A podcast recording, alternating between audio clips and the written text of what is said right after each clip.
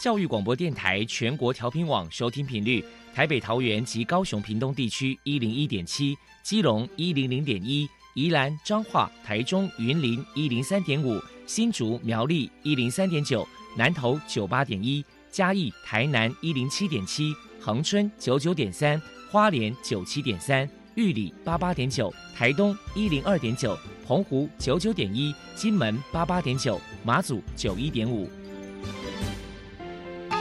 爱是包容，爱是牺牲，爱是分享，爱是服务。因为爱，特殊教育充满了无限的可能。用爱关怀身心障碍同学的未来，用心倾听资赋优异子女的心声。欢迎老师、家长、同学们，大家一起加入特别的爱这个大家庭。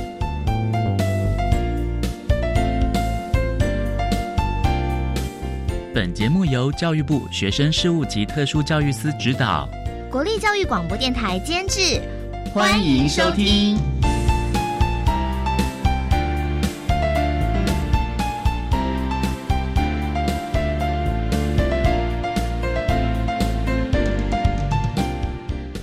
爱，我们在空中相会，欢迎您再度收听《特别的爱》，我是小莹。今天的节目将和您探讨的是脑性麻痹这个障碍类别，我们将从家长、教师、职能治疗师三个不同的面向，为大家分享如何教养，以及专业团队如何协助孩子。首先呢，在爱的小百科的单元里头，波波将为您邀请台南市脑性麻痹之友协会的。常务监事郭美惠，郭常务监事要为大家分享家有脑盲儿的家长呢如何的教养。我想这样的一个经验呢是可以提供家长们可以做个参考喽。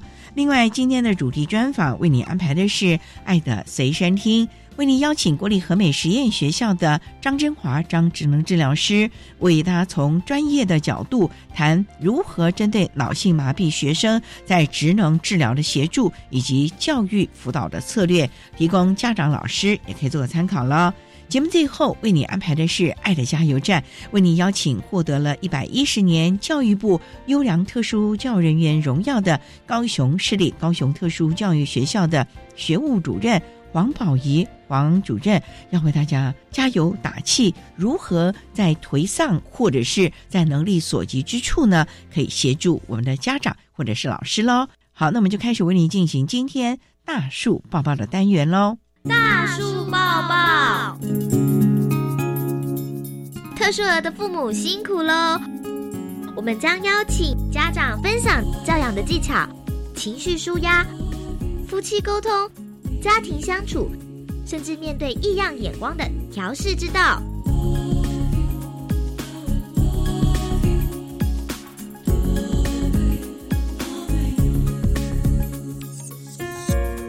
Hello，大家好，我是包包，欢迎收听大树抱抱。今天我们特别邀请到台南市脑性麻痹之友协会的常务监事郭美惠女士。来到节目现场，跟大家分享脑麻儿的家长教养经验谈。郭女士的小孩永俊今年三十二岁。首先，请您谈谈当初知道永俊是脑麻儿，当时内心的心酸跟难过，你是如何走出来的呢？永俊是一个早产了，他是七个半月出生的，他的器官都还没有成熟，他的身体哈常常生病啊。当医生确认永俊是脑麻儿的时候，我们夫妻真的马上眼泪都掉下来。现在讲也是很那个，非常的崩溃。那个时候开始就密集的复健啊，啊，每次都哭啊，然后我们跟着他哭啊。但是那个永俊哦，他是一个很乐观的小朋友，他很贴心，然后他很窝心，也是很细腻的小朋友。你看到他，他就是每天笑口常开啦。所以我们慢慢的好多年才走出来。实际上，完全走出来是不太可能啊，好对不对？一定都会很愧疚嘛，难免会有那个心理上可能会有过不去的地方。对啊，对啊，到现在也是啊，只能让自己就是在心再放开一点这样子。那再来，可能想请教您，就是说，那你为了永俊也投入了很多的心血跟努力，要不要谈谈当初有找哪些组织机构的帮忙呢？嗯，哎，我是一个职业妇女嘛。啊，永俊小时候是外婆带大的，但是因为要常复健的关系，爸爸有一段时间没有上班，就专心的照顾他，到处求医啦、拜佛啦，还有到台北针灸啦。后来就到瑞富益智中心就读小学。他们的职能治疗师是一个黄灿勋老师，在这一段时间哦，他复健的非常好，很大的进步。而且那个王灿勋老师。他也建议我们到成大医院去打那个肉毒杆菌，还有瑞富医治中心有一个黄世坚老师，他也是每天哦到家里来帮黄永俊复健啊，实在哈太感动了，真的，我也很谢谢他们这两位老师的付出啦。等于是有有靠他们这样子，让这个小孩慢慢这样子状况好一些。再来想请教您自己觉得在。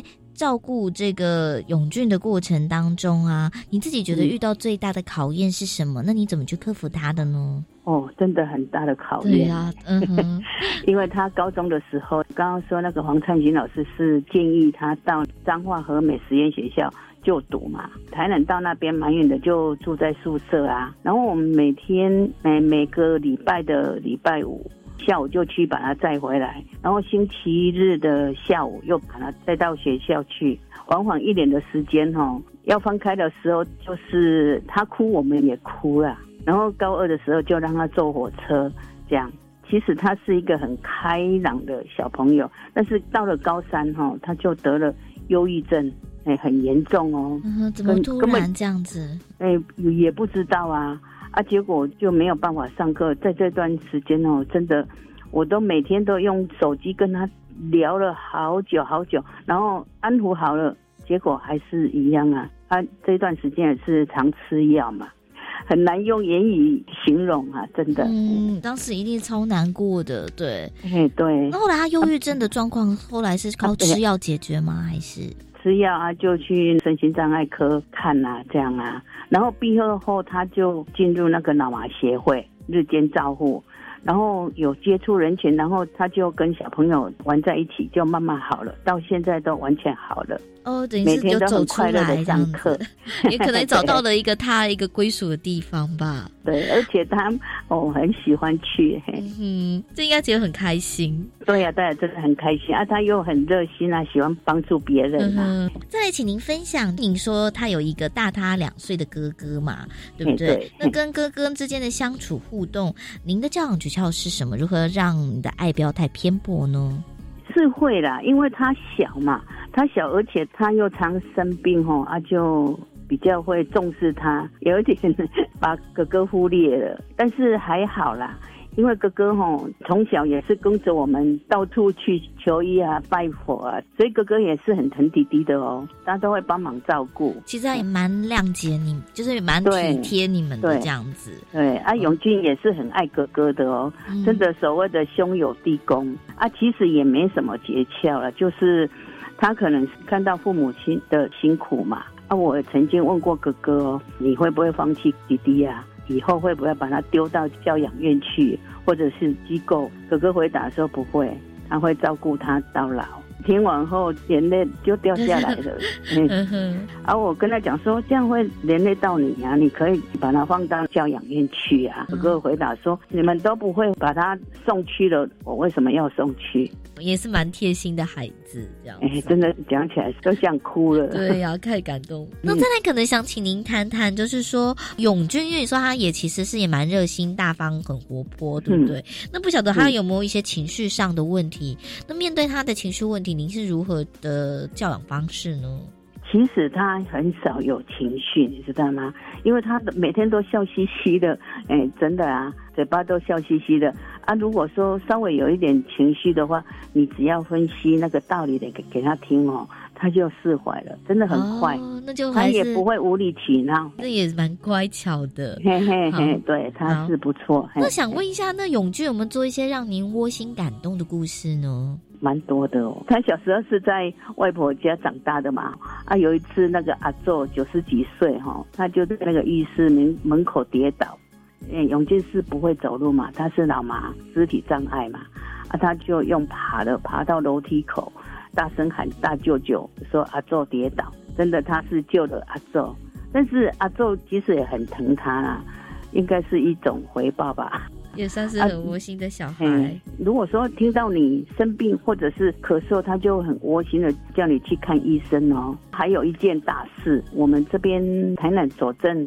格玛葛基寺哈，他每年的岁末，他都有办理街友还有弱势团体的佛祖请吃饭。永俊跟那个爸爸上台表演，他表演一首父子情深的歌曲嘛，感动了好多人，每一个人都流泪，真的啊。还有葛基寺的仁波切的牵引哈，三养威士比的老板娘陈依莲居士，她在感动的时候哈，捐给那个老马协会两辆的车子，一辆是富康巴，一辆是公务车，真的是太感谢仁波切他。跟那个陈玉莲女士，还有这一段时间，他都跟爸爸到处去做公益了，跟登上美国乐团到处表演，然后帮脑麻协会募了好多款。他很喜欢唱歌。至少找到一个他觉得可以发挥的一个地方，这样子。对呀，他一上台他就很稳呐，就拿起麦克风，真的很稳。对，好哟。那最后想请教一下您，就是说，要不要请您给同样是家里面有脑麻儿的家长一些鼓励的话呢？其实家里有脑麻儿或者是特殊的孩子，其实都要放宽心去接受啦，因为他们是我们的小天使啊。每当我们心烦的时候，看到他或者跟他说说话哈，就会心情变得很好，真的就会把烦恼的事忘了。所以说，家长们应该是要自我调整心态啦。其实他们是天上掉下来送给我们的礼物啊，所以我们要尽力的去照顾他们、爱护他们，这样。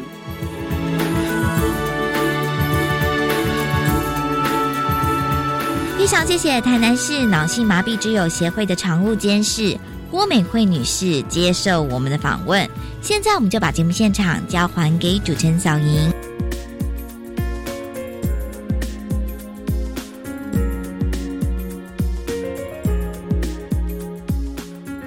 谢台南市脑性麻痹之友协会的郭美惠常务监事，还有波波。为大家分享了家有脑盲儿如何的教养以及心路的历程，希望提供家长老师可以做参考喽。您现在所收听的节目是国立教育广播电台特别的爱，这个节目在每个星期六还有星期天的十六点零五分到十七点播出。接下来要为您进行的是爱的随身听这个单元。特别为你邀请国立和美实验学校的张真华职能治疗师，同职能治疗师和教师如何协同合作，提供适当的辅具，加强以及协助孩子们在各项不管是肢体或者是学习上能够日新月异。我们稍待也请张职能治疗师为他分享了。好，那么开始为您进行今天特别爱的主题专访，《爱的随身听》。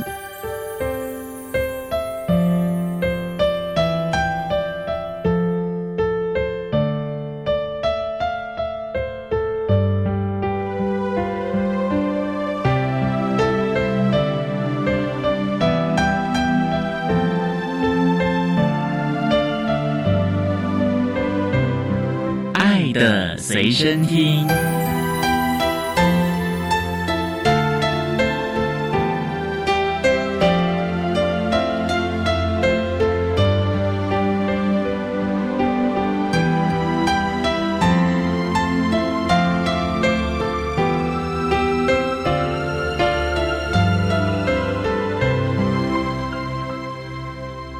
今天为大家邀请国立和美实验学校的。职能治疗师张真华，张治疗师，治疗师您好，主持人好，各位听众朋友大家好。今天啊，特别邀请张治疗师为大家说明针对特性予以适切的介入，谈脑性麻痹学生职能治疗的协助以及教育辅导的策略。首先呢，要请教张职能治疗师。国立和美实验学校是在什么地方呢？国立和美实验学校在彰化县的和美镇。我们这个学校非常特殊的地方，就是我们看不到海，但是呢，我们东北季风增强的时候，我们会充分的吹到海风。地理位置蛮特别的喽。是。那我们学校大概成立多久了？我们是在民国五十六年，奉省政府的。核准筹设了一个全台湾唯一以肢体障碍为主特殊需求学生的学校，所以我们在五十六年的时候成立，在隔年的五十七年呢，我们就正式招收国小和国中的新生。之后呢，我们陆陆续续又收了高职部的学生、幼稚部的学生，所以我们目前学校有高职、国中、国小。幼稚部的学生，这是我们完整的特教部的学制。治老师，我也想请教，您刚刚提到了，那我们的孩子招收都是什么样障碍类别呢？因为医疗的演进跟进步的关系，早期收进来的都是以小儿麻痹的孩子居多。因为小儿麻痹疫苗的发明，所以我们现在小儿麻痹的学生几乎没有，但是还是以肢体障碍为主。所以我们目前。特教部的孩子总共有二十九个班，两百四十五个学生。这两百四十五个学生里面，包括脑性麻痹、肢体多重障碍的孩子就有一百二十八位，几乎是占我们特教部学生的一半以上。这样子的话，我们的空间可能就要特别的友善喽。是我们学校的无障碍空间，应该是全台湾学校里面设备最完善的。因为我们就是以肢体障碍的学生为主，所以不管是硬体的或者是软体的无障碍空间，应该都是非常的完善。包括学生在上一些特殊课程、教具的一些设计，都非常的符合无障碍的精神。那我们的孩子都是住在和美附近的吗？还是全台都有啊？我们的学生真的是来自于全台，甚至我们连离岛县市的学生都有。那这样就得住校喽。对，当然我们还是有收了一些彰化邻近地区的孩子、外县市的孩子住校，他们会每周返家，学校会协助他们返家购票，甚至我们还有火车的友善列车，有一个车厢是专程为我们的学生保留的车位，所以每周的时候学生都可以返家，我们会把学生用专车。送到火车站，再由我们的职工或者是校内的同仁协助学生上下车。这个蛮浩大的工程，那离岛了怎么办呢？总不能每周坐船、坐飞机吧？这也是很大的一笔开销哎。因为我们学生是每周都要返家，所以离岛的学生我们会跟县市政府讨论，可能在假日的时候，我们会先帮他找到一个机构安置。那他可能一个月或者是多久的时间？家长来探视，像我们之前有学生是来自于金门，县市政府他就会希望我们在比如说两个月或者是几个月的时间陪同学生搭飞机返家。平常有些时间家人会来探视，照顾的非常的好，因为孩子最重要的还是家庭的支柱。这么小的孩子，还是希望有爸爸妈妈来看望他了。好，那我们稍待啊，再请国立和美实验学校的职能治疗师张真华张职能治疗师，再为大家分享脑性麻痹学生职能治疗的协助以及教育辅导的策略喽。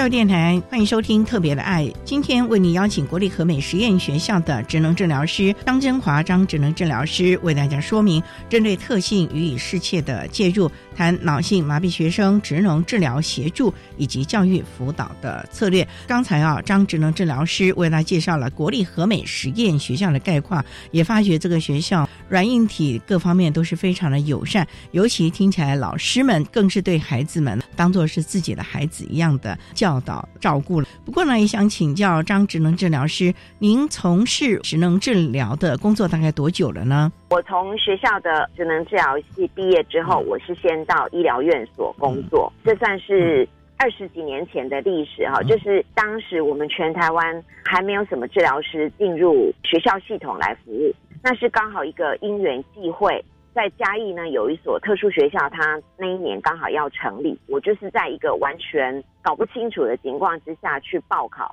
考上了之后，第一年招生，然后新创立的学校的老师、行政团队，慢慢的摸索成长自己，那也跟老师共同成长，怎么样来服务照顾这些孩子？之后因为家庭的关系，我才调到目前的和美实验学校，我在这边服务也已经有二十几年。跟我们这些肢体障碍、脑性麻痹的孩子朝夕相处，医疗体系的职能治疗和教育体系的职能治疗，您刚刚有提到了，必须要跟老师们大家一起合作，把您的专业融入到治疗当中了。这个部分你要怎么样的开始谋合，也改变自己的一些专业的策略呢？我们只要到过医院复健科，大概都会知道这样。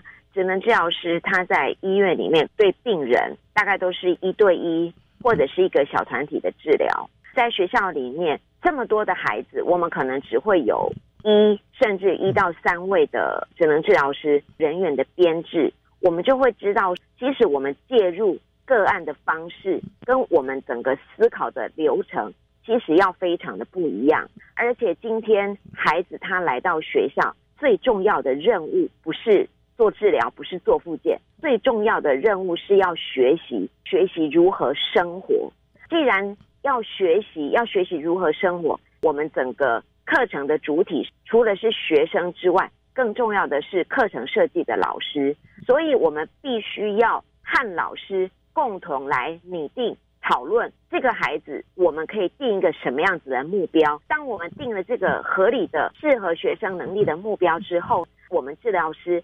再根据孩子比较不足，或者是需要加以训练，甚至要辅具介入的地方，我们来协助老师，协助孩子来参与这些课程的学习。事实上，思维的转变真的需要一点时间，但是我们也必须要跟老师慢慢的磨合，老师也比较清楚的知道什么样子的问题应该要反映，让我们知道，我们又能够提供他什么样子的协助，让。老师在我们这些活动建议融到他的课程里面，这真的就是一个需要努力的一个过程。等于双方面都必须要了解自己在专业上可能需要对方来协助的部分了。这也是对我们孩子最好的教学的策略了啊！好，那我们稍待啊，再请国立和美实验学校的职能治疗师张真华张职能治疗师，再为大家说明脑性麻痹学生职能治疗协助以及教育辅导的策略。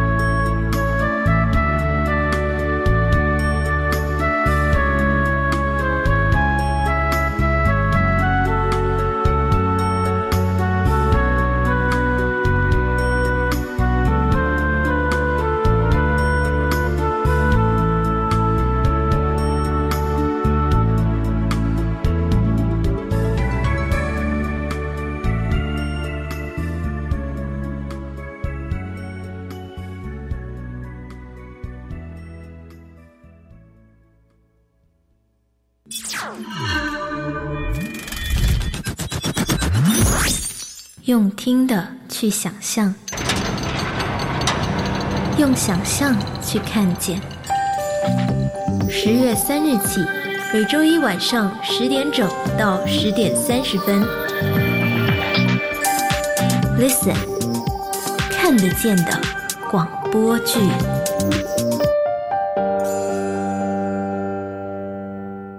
奖助制作特殊教育教材教具设计比赛简章公告喽！包括身心障碍类及资赋优异类两大类，并分为教材组、教具与辅具组、电脑辅助教学软体组三组。得奖作品将由国立清华大学制作成电子书，供全国教师教学参考。鼓励创意发想，还有奖金、讲座、奖状。报名从即日起到十月三十一号。以上广告是由教育部提供。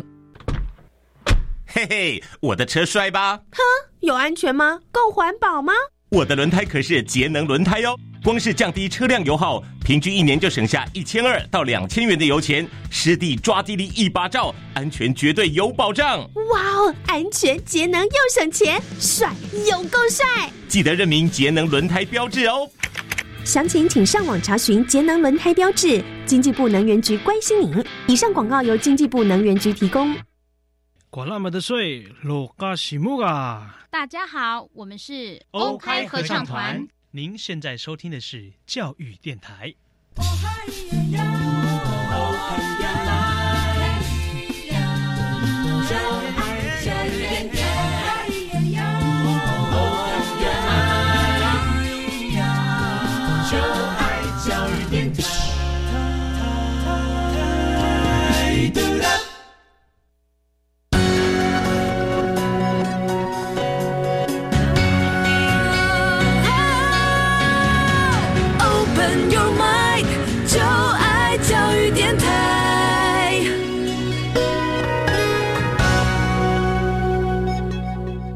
教电台欢迎收听《特别的爱》这个节目，是在每个星期六和星期天的十六点零五分到十七点播出。今天节目为您邀请国立和美实验学校的职能治疗师张真华张职能治疗师，为大家说明针对特性予以适切的介入，谈脑性麻痹学生职能治疗的协助以及教育辅导的策略。刚才在节目的第一部分呢，张职能治疗师为了简单的介绍了国立和美实验学校孩子的状。况以及治疗师如何和老师大家共同的为孩子们协调出安排出最好的教学的策略了啊！不过啊，您刚刚也提到这么多，这真的是需要老师和职能治疗师我们的专业团队啊，大家。都要把各自的困难，甚至于各自为孩子们所进行的 IEP 啊，好好的讨论。那职能治疗师，我也想请教了。那职能治疗到底是针对我们的孩子做什么？是职业能力的训练呢，还是复健呢？现在大家对于职能治疗都比较了解了哈，所以我就不再介绍什么叫做职能治疗。但是总瓜来说，职能治疗师他在学校里面主要是在帮助学生三个方面。第一个就是学习，第二个是生活，第三个就是属于就业转型的部分。因为我们学校属性的关系，我们有从幼稚部、国小、国中到学生高职。我先举一个，就是我们幼稚部早疗阶段的孩子，因为是属于早疗阶段的孩子，所以我们在动作的训练上面会依照他的发展里程碑来训练，包括日常生活，我们会训练他是不是可以自己进食。是不是可以自己喝水？但是呢，其实我们还是有很多比较重度的孩子是需要比较多协助的。这时候，我们可能就会和老师和家长一起来讨论、评估孩子，我们到底要怎么样子来喂食，怎么样子来喂水。这时候，我们就会邀请语言治疗师，他会根据他的口腔吞咽的问题，我们共同来告诉老师跟家长。我们要在现阶段他没有办法自己喂食进食的情况之下，要怎么喝水？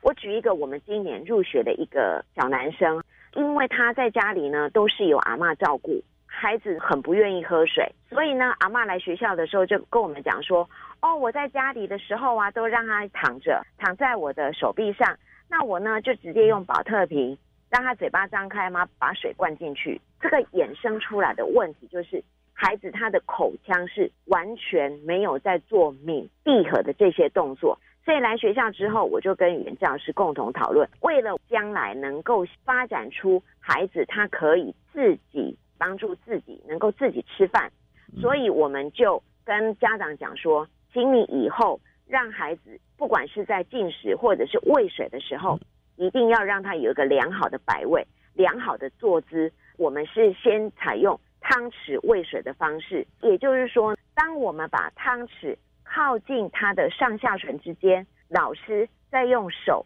来协助他做一个闭合的动作，让孩子把水能够锁在他的嘴巴里面再吞咽。这个对孩子长期的意义来讲，其实同样只是喝水而已。但是我们埋下的比较多的是属于日后他能力的累积，也希望他在这方面的生活可以多一点独立。那如果孩子他今天已经大班了，我们就会做一些幼小衔接，例如我们可能就会有早期的一些握笔或者是书写的训练。如果能力比较弱的孩子，因为他到国小之后，他的学科的学习的内容会比较多，那我们会跟语言治疗师一起来讨论，让他在学习比较多的认知跟学科课程里面，如何去表达他的 yes no，就是是跟否的表达，让老师比较能够清楚的掌握他是不是能够了解这个学习的内容。这个是我们比较属于早疗阶段孩子会跟老师跟其他的专业成员一起来里面的这个目标。这是属于早疗这个部分。那到了国小呢，是不是需要学习辅具的介入呢？因为生活的常规、生活的能力，你们可能已经在早疗阶段慢慢建构。那国小阶段应该就开始学习比较重要，甚至于我们在讲的身体机能啊，不要退化喽。所以呢，今天孩子他进到国小的阶段，我们会跟老师一起来讨论学生他的学习和生活的目标。那如果学习能力比较好的孩子，他是不是开始有一些书写能力的评估跟训练？这个时候可能就会先有辅具的介入，也是为了要提升他的书写的能力。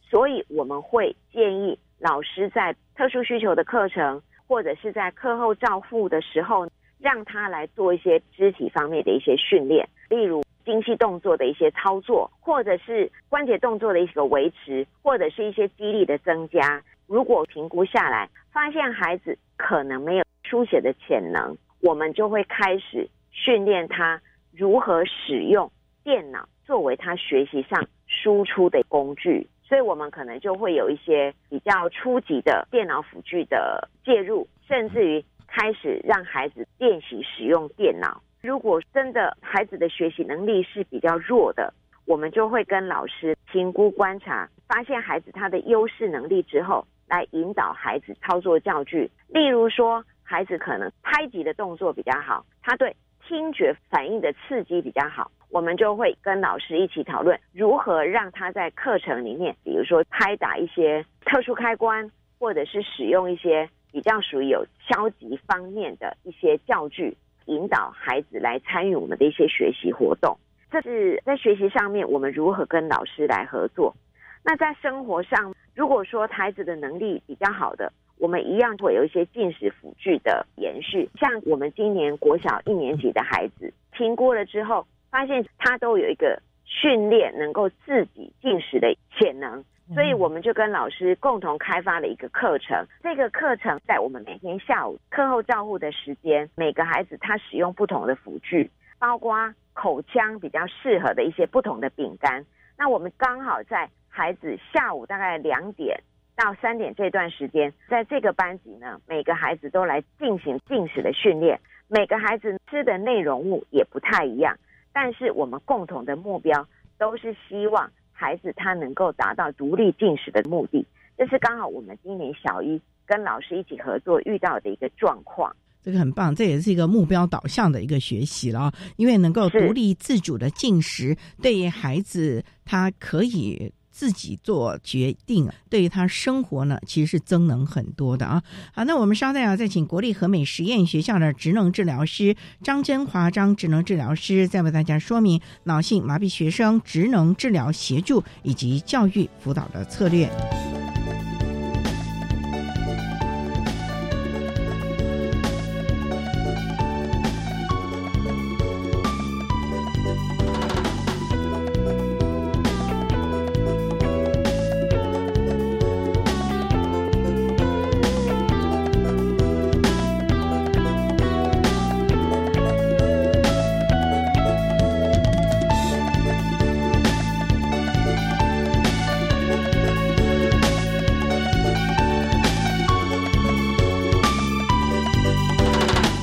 上电台，欢迎收听《特别的爱》。今天节目为你邀请国立和美实验学校的职能治疗师张真华张职能治疗师为大家说明，针对特性予以适切的介入，谈脑性麻痹学生职能治疗协助以及教育辅导的策略。刚才啊，张职能治疗师为大家介绍了在幼儿的早期疗愈，甚至于国小，我们都有一些目标导向，也要看孩子的能力。不过啊，孩子他有优势能力，还有可能需要大家家来协助，让他慢慢慢。慢，起码不要用尽废退的一些能力。这个部分想请教职能治疗师，有没有一些过往的心得可以跟大家来分享？怎么样来协助孩子尽力的发展他的优势能力呢？好，我跟大家分享一个个案，就是他是我们今年国小部的孩子。这位孩子入学了之后，我们就发现他全身的肌肉张力都很高。他的上肢的动作能力非常的差，反而他的优势能力居然是在他的脚。所以呢，我们就跟老师、跟语言治疗师我们讨论了之后，决定训练这个孩子，透过他的脚来达到包括他按压沟通板或者是学习这个过程。当然，我们要先寻找一个适合他操作的界面，也就是说，他目前所使用的课桌大概是我们全校目前是最。低的一个课桌啊，因为他的课桌不是要用手操作，而是要用脚，所以我们就请学校的行政单位，请我们的工友大哥一起来协助，改善了他的桌面，让他的桌子的高度呢是适合刚好他的脚来操作。那我们一开始的时候，先让他练习用脚趾头夹东西，这是一个动作，所以我们就让老师平常课余的时候，让他练习夹沙包，或者是让他练习夹海绵。从这些比较容易操作的一些教具先开始练习，从一个点夹到另外一个点，再来呢，我们会让他做一个点选的动作，因为刚好孩子也没有口语的能力，所以我们语言教师就设计了不同的开关，摆在一个适合孩子操作的位置，然后让他去点选这些开关，让孩子表达他的一些需求，慢慢慢慢的，我们让孩子开始去夹插棒，就是让他。把我们用手在插的圆柱形的插棒，用脚夹住之后，把它插到洞洞里面去。这些动作都是为了他日后希望他可以用脚夹笔来做一些书写动作。我们在为这个能力去累积。经过了这一年多训练了之后，发现孩子他真的能够夹一些我帮他重新改造制作的泡棉的特殊笔，他可以去做。连连看和圈选的动作，变成老师他在呈现他的教材的时候，他可以很快的去做很简单的纸笔测验，比如说让孩子去圈选正确的答案，或者是让他去连连看相对应，或者是合乎他的学习内容的一些过程。我接下来的目标是想要让孩子用他的脚点选我帮他设计过特殊的键盘，让他日后。能够透过用脚点选的特殊键盘操作电脑，这是我一个比较长远的目标。但是我们很开心的，就是我们目前的目标呢，已经达成。孩子他可以用脚去夹笔，然后做简单的一些纸笔操作的一些动作，这是我们目前觉得比较开心的一个点。这个时间大概花了多久啊？一年半。所以在这一年半呢，大家一起努力。可是我也很好奇，因为。在做这个一直重复的事情，虽然我相信啊，治疗师和老师一定会让他做的还蛮有趣的。可是当孩子如果达不到的时候，我觉得那种挫折感呢，你们要怎么样陪着孩子，让他愿意继续下去？因为人有的时候有瓶颈啊，或者是有时候就是今天就是老是卡在那个地方，这时候我觉得可能很大的这个心理辅导或者是支持就非常重要了耶。哦，我们主持人真的问到一个非常重要的一个重点，在我们训练跟不管是治疗或者是教育的过程，我们非常强调的就是我们给孩子的难易度的调整。也就是说，今天我们不能选择一个孩子完全达不到的一个训练的内容。就像刚刚主持人问到的，如果孩子今天他完全做不到，他真的会非常的挫折，尤其是一个年纪这么小的孩子。所以，我再举我们刚刚插棒这个活动为例，今天插棒拿起来，它一定是倒放在桌面上。倒放在桌面上，它做夹起来这个动作就很困难。所以我们一开始给孩子的协助，我们先协助他让这个插棒呢是直立的状态。所以我就拿了另外一个洞洞板，让孩子每一个插棒都是直立的。老师呢也协助他稳定这个插棒，帮他的脚趾头夹进这个插棒了以后，老师再放开，再帮他把他要插进去的这个洞洞板移到他比较好放置的这个位置。孩子就能够比较顺利的把这个插棒插到这个洞洞里面去，所以在难易度这个调整里面，我们真的必须要随时去观察孩子的能力，适时的给他协助。因为即使我们这些身心障碍的孩子，他在不管是治疗、求学、就医的过程里面，他累积的失败跟负向的经验，真的是比他成功的经验多很多。所以我们在整个的过程里面。必须要及时的鼓励孩子，在适当的时间立刻协助他，希望他累积成功经验的时间是比他失败经验的时间多，这样子孩子也会比较愿意参与教学活动。相对的，当他的自信心增加了之后，他也会更愿意尝试我们各式各样的教学活动。在这个过程里面，老师跟治疗师真的都要及时的帮助孩子。刚刚主持人问到，我们在协助孩子非常重要的一个点跟一个过程，我们也常常提醒家长不要去要求孩子完全做不到的事，只要孩子没有一点点能力的展现，你去要求他，其实这个都是增加孩子跟家长共同的挫败。我们过去的经验是这个样。如果孩子都是挫败的经验，其实对他的学习和他人格的发展其实是负面的。所以这点呢，真的是要提醒家长了。因为我们学校的专团和老师们都有这个专业，家长在这个部分真的要请学校呢实时的提醒了。好，那我们稍待再请国立和美实验学校的职能治疗师张真华张职能治疗师再为大家说明脑性麻痹学生职能治疗协协助以及教育。辅导的策略喽。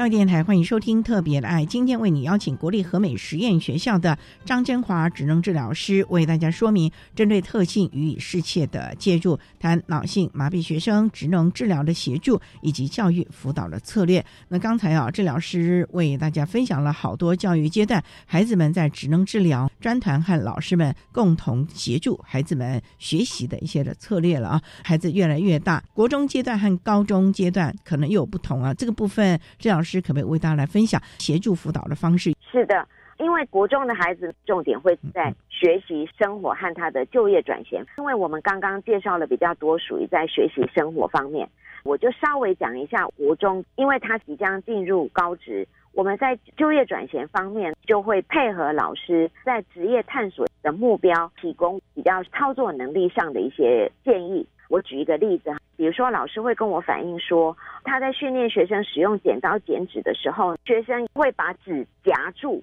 但是呢纸却剪不断的这个状况，我就会去现场评估观察之后，可能就会发现学生他可能是不会将他的力量用到手部的前三个手指，我就会建议老师平常。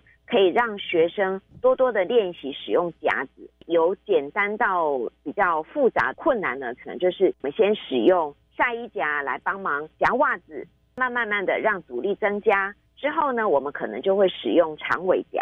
那老师在选择剪刀上面呢，我就会建议老师选择剪刀的洞呢要小，让孩子手指头放到这个剪刀的洞洞里面去的时候呢。它比较好掌握，再就是我们选择的那个剪刀中间的那个开合的关节的地方不能太松，因为如果太松，孩子在使用剪刀的时候需要比较多的剪力，他就会比较容易夹纸，不容易把纸剪断。这就是我们在配合老师在就业转型方面，会用这样子的方式和老师共同合作。孩子进入到高职阶段，我们所有的一切呢，就是要为孩子日后离开校门做准备。在高职阶段，我就分成三个方面来介绍。孩子在离开高职之后，他可能会有三个地方可以去。第一个呢，孩子他有能力可以升学。那如果孩子他有能力升学，他有一个门槛要进入的，就是他要参加升学考试。我们校内就要为他在参加升学考试的时候，他的作答方式做训练。例如，我们去年有一个孩子，因为他的升学考试呢需要有纸笔的部分，要写测验题、写作文。这个时候，我就会跟老师一起来协助，就是到底今天孩子他写作文的时候，到底是要电脑。还是要用手写，我就会去评估跟去计算，到底他相同的时间之内，哪一个方式的能力的展现是比较有效能的。后来评估了之后，发现使用电脑对孩子是比较有利的。这个时候，我就会再去看他使用电脑有没有什么样子的辅具，可以让他短时间之内让他的能力可以充分的展现。这就是我们为孩子参加升学考试的时候所做的一个作答方式的一个调整。另外，我们要教孩子他进入大学了以后，他如何协助自己申请辅具，因为辅具这个部分对身心障碍，尤其是肢体障碍的孩子来讲是非常重要的。所以我们会告诉孩子如何来申请辅具。除了一部分是升学的孩子，我们有一部分可能他没有升学，选择就业。那就业的孩子，我们就是要配合授课老师的目标，提升他的操作能力。既然他日后要就业，他的体能是非常重要的。这时候，我们可能会和物理治疗师、体育老师一起来讨论，定定目标，怎么样来提高孩子的心肺耐力，提高他的耐力，促进他的身体健康。这个可能是。在就业方面，跟孩子、跟老师一起努力的。那另外，我想要提到的就是，我们很多脑性麻痹或者是智多障的这些孩子离开校门了之后，他是比较属于就养，也就是说，他可能必须要留在家里，或者是被送到机构。那如果说孩子他离开校门之后是属于就养的孩子，我要做的一个很重要的事情就是，我要重视孩子的休闲活动。早期我都会讲说。我们这些属于就养的孩子，他大概就是每天要看日出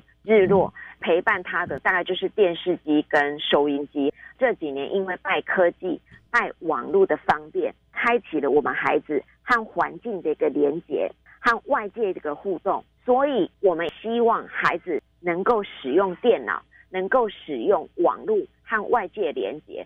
包括一些认知功能比较不好的孩子，我们都会希望电脑的辅具能够帮助他。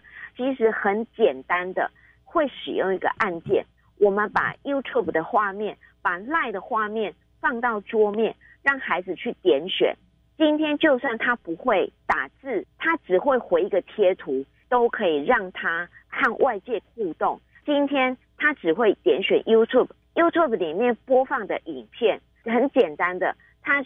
点选他喜欢听的歌，这些呢，在他的休闲活动里面真的是非常的重要。所以我觉得，属于比较多需要人家照顾、无法出去升学就业的孩子，休闲活动这个部分，我们如果能够去注意到，其实对孩子情绪的稳定和他跟外界的连接是非常重要的。也就是在学校，我们为他在这个点上做好准备。如果针对一个他在生活上面完全无法自理的孩子，那我觉得很重要的是，我们要来帮助孩子，他成为一个好照顾的人。我这二十几年发现，今天孩子需要非常多的照顾，我们要从小就慢慢的来训练孩子，怎么样让他成为一个好照顾的人。日后等到父母没有办法照顾他的时候，他才不会成为一个大家都不愿意照顾他的一个皮球，被踢来踢去。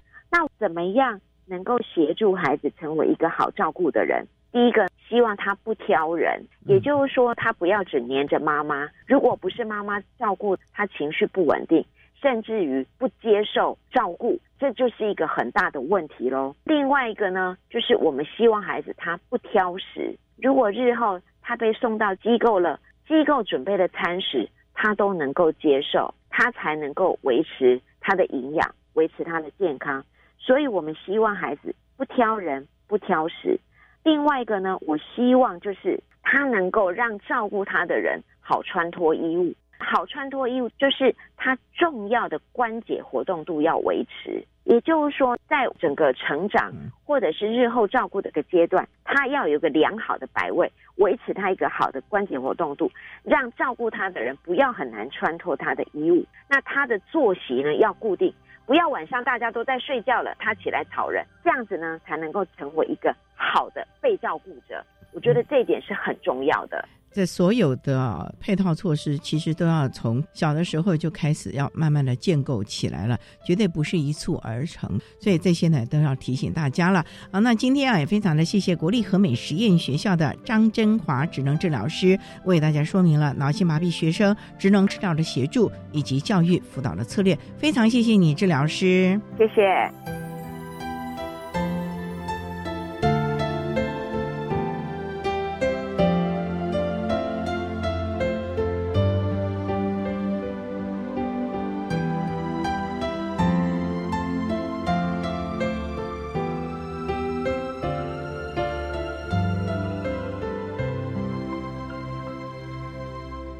谢国立和美实验学校的张振华职能治疗师为大家分享了孩子们在治疗师还有老师们的协同之下，如何了加强了肢体的复健，也加强了他们学习的成效。更让他们在未来的职场中有不同的表现了。您现在所收听的节目是国立教育广播电台特别的爱节目，最后为你安排的是爱的加油站，为您邀请获得一百一十年教育部优良特殊教育人员荣耀的高雄市立高雄特殊教育学校的学务主任黄宝仪黄主任，要为大家加油打气喽。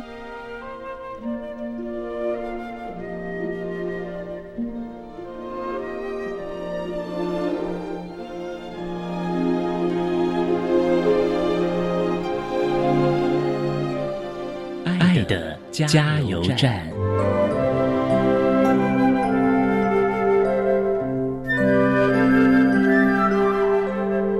各位听众，大家好，我是一百一十年优良特殊教育人员，目前在高雄市立高雄特殊教育学校教务处服务的黄宝仪。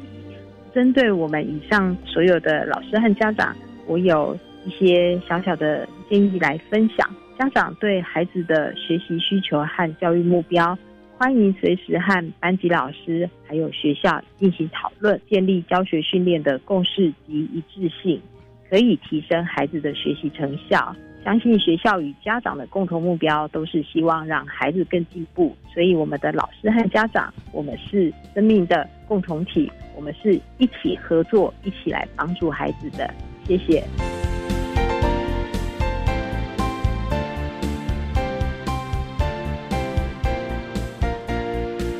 今天的节目就为您进行到这了，感谢您的收听。在明天的节目中呢，我们特别为您邀请到的是获得一百一十年教育部优良特殊教育人员荣耀的高雄市立高雄特殊教育学校学务处的主任黄宝仪黄主任，要为大家分享在高中教育阶段脑性麻痹的学生教学的策略以及注意的事项，希望提供家长老师可以做个参考了。感谢你的收听，也欢迎你在明天十六点零五分再度收听《特别的爱》，我们明天见喽，拜拜。